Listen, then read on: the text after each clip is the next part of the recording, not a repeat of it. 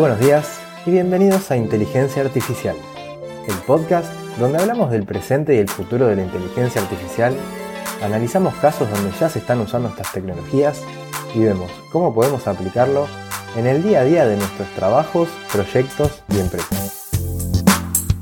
Yo soy Pocho Costa, ingeniero en sistemas, programador y amante de la tecnología y me puedes encontrar en pochocosta.com donde ahí también vas a encontrar las notas de este programa y otros medios para ponerte en contacto conmigo. Empezamos. Buenas, ¿cómo andan? Acá estamos una vez más, semana número 30 de este año 2019 y también episodio número 30 de este podcast, así que parece poco, pero yo creo que es un pequeño logro, así que vamos a seguir metiéndole pilas y, ver hasta dónde podemos llegar. Gracias a todos por sumarse a este viaje.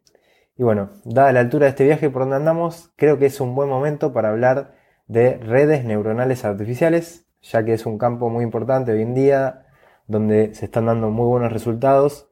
Y de hecho un montón de episodios anteriores en los que estuvimos hablando de noticias mencionamos el tema de las redes neuronales o más precisamente deep learning o aprendizaje profundo que se logra con redes neuronales con varias capas de profundidad, de ahí lo de profundo, pero bueno, esto de las capas y de la profundidad dejémoslo para dentro de un rato.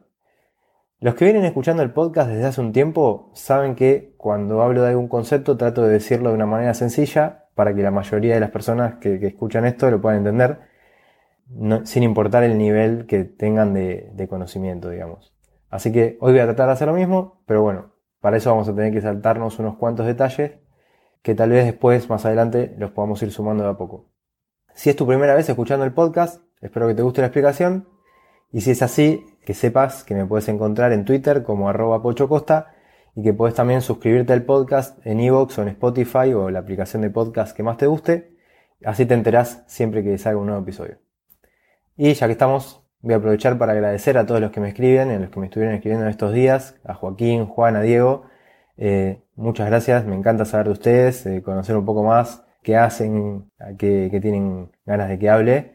Y yo tomo nota de todas las sugerencias y a medida que los temas que me van tirando o proponiendo van sumando más interés, eh, los, vamos hablando. Ya venimos haciendo eso hasta ahora y lo vamos a seguir haciendo hasta el futuro, así que gracias porque todo el feedback sirve para ir mejorando el podcast. Eh, bien, empecemos con el tema. Las redes neuronales son un modelo de Machine Learning que está basado en cómo se cree que funciona nuestro cerebro. ¿Y cómo se cree que funciona nuestro cerebro? Bueno, según lo que pude averiguar, nuestro cerebro recibe estímulos. Estos estímulos son entradas que se envían a las neuronas y esas neuronas están conectadas con otras neuronas y esas con otras y así se forma una red de neuronas. Y la cosa es que la información va pasando por algunas neuronas siguiendo un camino y al terminar se produce un impulso de salida que puede ser cerrar los ojos, mover un brazo, decir una frase. Bien, ahora vayamos a lo que son las redes neuronales artificiales. Acá al principio puede que esto se ponga medio difícil o confuso, eh, no se preocupen, porque después estos conceptos los vamos a relacionar con una analogía y creo que se va a terminar entendiendo todo. Al igual que las redes neuronales biológicas, que serían las del cerebro, digamos, las artificiales se forman por neuronas interconectadas que reciben datos de entrada y producen una salida. La neurona en sí eh, la podríamos imaginar como si fuera una cajita a la cual le metemos datos, que eso sería la entrada, y junto a cada uno de estos datos de la entrada llega también otro dato que se llama peso, que esto sería como una ponderación de cada uno de esos datos de entrada. La capa donde están las neuronas que reciben los datos de entrada se llama, adivinen, sí, acertaste, capa de entrada. Más adelante vamos a ver cómo se llama la capa donde están las neuronas que nos dan la salida de la red, que también seguramente vas a poder adivinar cómo se llama esta capa. Pero bueno, estos datos las neuronas los va a usar para hacer un cálculo matemático junto con otro valor que es el sesgo. El resultado de ese cálculo es lo que va a usar como salida de la neurona. O sea, podemos ver a una neurona como una función que recibe unos parámetros de entrada, los procesa y devuelve una salida. Esta salida puede ser que pase a otra neurona en otra capa, junto con la salida de otra neurona, y esta neurona de la capa siguiente, digamos, que recibe esta combinación de salidas de, otras neuronas de la capa anterior, las procesa junto con los pesos para generar una nueva salida. Estas capas intermedias, entre lo que sería la capa de entrada y la capa de salida, se llaman capas ocultas. Y bueno, este proceso, digamos, se puede llegar a repetir así unas cuantas veces hasta que lleguemos a la salida de la red, que nos va el resultado final, y esto, bueno, sería en la capa de salida, ¿no? El tema ahora es cómo sabemos si ese resultado final es bueno o no. Bueno, para saber eso, lo que tenemos que hacer es compararlo contra el resultado esperado. Eh, si se acuerdan, hace un par de episodios hablamos de Machine Learning supervisado y no supervisado y dijimos que el aprendizaje supervisado tenía los datos etiquetados, o sea que para cada conjunto de datos de entrenamiento sabemos cuál es el resultado que se debería tener.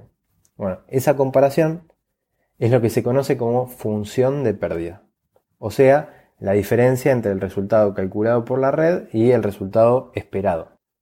Bueno, todo este proceso que acabo de mencionar sería lo que nuestro modelo tiene que hacer para procesar los ejemplos del dataset de entrenamiento. Este proceso se va a repetir una y otra vez con las features de cada uno de los ejemplos de nuestro dataset de entrenamiento y en cada una de las pasadas se van a ir ajustando los pesos para lograr que la pérdida calculada por la función de pérdida sea lo menor posible. A este proceso de ir ajustando los pesos para reducir la pérdida es lo que se conoce como eh, aprender, es lo que se dice que es el aprender de la red. Y ese proceso de ir ajustando los pesos se hace desde atrás hacia adelante, o sea, desde el final de la red hasta el principio. Ya vamos a ver por qué es así, pero quédense con que eso se llama propagación hacia atrás o back propagation. Bien, ahora sí, eh, terminamos con la explicación faltan un montón de conceptos y de cosas que las vamos a dejar para más adelante, pero ahora centrémonos en intentar reforzar eh, ese funcionamiento y para eso lo que vamos a hacer es, les voy a contar una analogía que está basada en, una parecida que yo alguna vez leí por ahí. Como no me acuerdo exactamente cómo era, la voy a adaptar a mi estilo, pero creo que sirve bastante bien para, para relacionarlo y que lo entiendan todos. De todas formas, hasta ahora creo que no, no es una explicación muy difícil, pero bueno, eh, lo que tiene el audio es que no es lo mismo que si estuviéramos pudiendo ver algo, algo visual, un pizarrón o algo donde poder profundizar un poco más las cosas. Así que bueno, vamos con la analogía. Supongamos que vos fuiste con tu pareja a un restaurante de lujo donde se dedican a la cocina de vanguardia. Y ahí, eh, bueno, hacen unos platos que terminados tienen una combinación de colores que son re llamativos a la vista. Y bueno, la experiencia de comerlos hacen que entren en juego todos los sentidos, eh, el olfato. Cuando probás la comida tenés sensaciones eh, de distintas texturas en boca. Y bueno, es una experiencia espectacular. Entonces al otro día, después de haber vivido esa experiencia maravillosa, vos decís, bueno, me voy a poner a practicar y voy a practicar una determinada cantidad de veces hasta que pueda replicar lo mejor que pueda ese plato. Ese plato es ultra complejo y para hacerlo, sabes que una de las cosas que tenés que tener es buena materia prima. Esto de la materia prima, llevado a lo que son las redes neuronales, lo tenemos que relacionar con la calidad de los datos de entrada. Si el dataset es de calidad, podemos tener buenos resultados. Pero si no es de calidad, los resultados no van a ser buenos. Así que bueno, sigamos. Para tener el plato terminado, tenés que ir haciendo muchos pasos y armando pequeñas elaboraciones intermedias. Entonces, cada paso de, estas pequeñas elaboraciones podríamos verlo como una neurona que hace una función. Entonces, por ejemplo, podemos pensar que cortar zanahoria es una función que la hace una neurona. Esta neurona, como entrada, recibe zanahorias y por otro lado recibe indicaciones. Eh, o una indicación, que eso lo podemos relacionar con los pesos. Entonces, por ejemplo, una indicación sería tantos gramos de zanahoria cortadas en determinado tamaño de, de corte. Entonces, la zanahoria cortada sería la salida de la neurona, que se lo vamos a mandar a la neurona que se encarga de sofreír. Y eso se lo vamos a mandar junto con la salida de otra neurona, que era la que se encargaba de precalentar el aceite a 200 grados. Entonces, los pasos de la receta son el equivalente a las capas de la red neuronal. Y así van a ir pasando todos los ingredientes por las neuronas, por todas las capas de la red, hasta que tengamos la salida que sería el plato terminado. Ahí vos le vas a dar el plato a tu pareja para que lo pruebe y eh, eh, tu pareja se va a encargar de compararlo con lo que habían comido en el restaurante y esto sería la función de pérdida.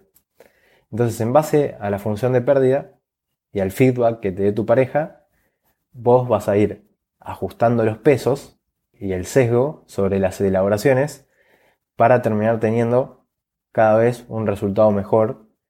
Esto sería lo que antes dijimos que era la propagación hacia atrás o back propagation. Y lo hacemos de atrás para adelante, porque si el plato, por ejemplo, sale quemado, es porque lo cocinaste mucho, no porque cortaste mal las zanahorias. Entonces, así se empieza de atrás para adelante.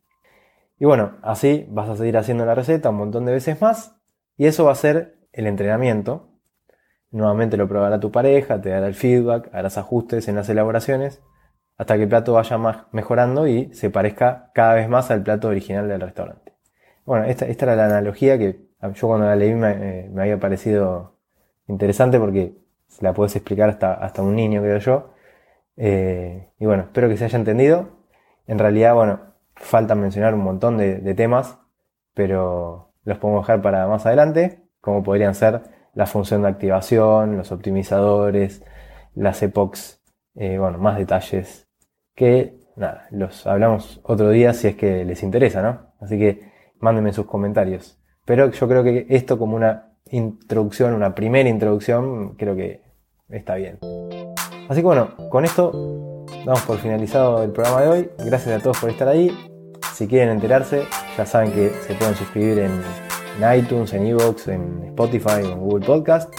Y como siempre les digo, muchísimas, muchísimas gracias por las reseñas de 5 estrellas en iTunes y por los me gusta y los comentarios en Evox, que esos son lo que nos ayuda a que el podcast pueda ser descubierto por más personas, por nuevas personas que quieran estar al tanto sobre las novedades en, este área. Eh, y bueno, también gracias por compartir en las redes sociales con sus amigos o con alguien que crea que le pueda interesar. Y nos escuchamos en el próximo episodio donde seguiremos hablando de este hermoso mundo de la inteligencia artificial.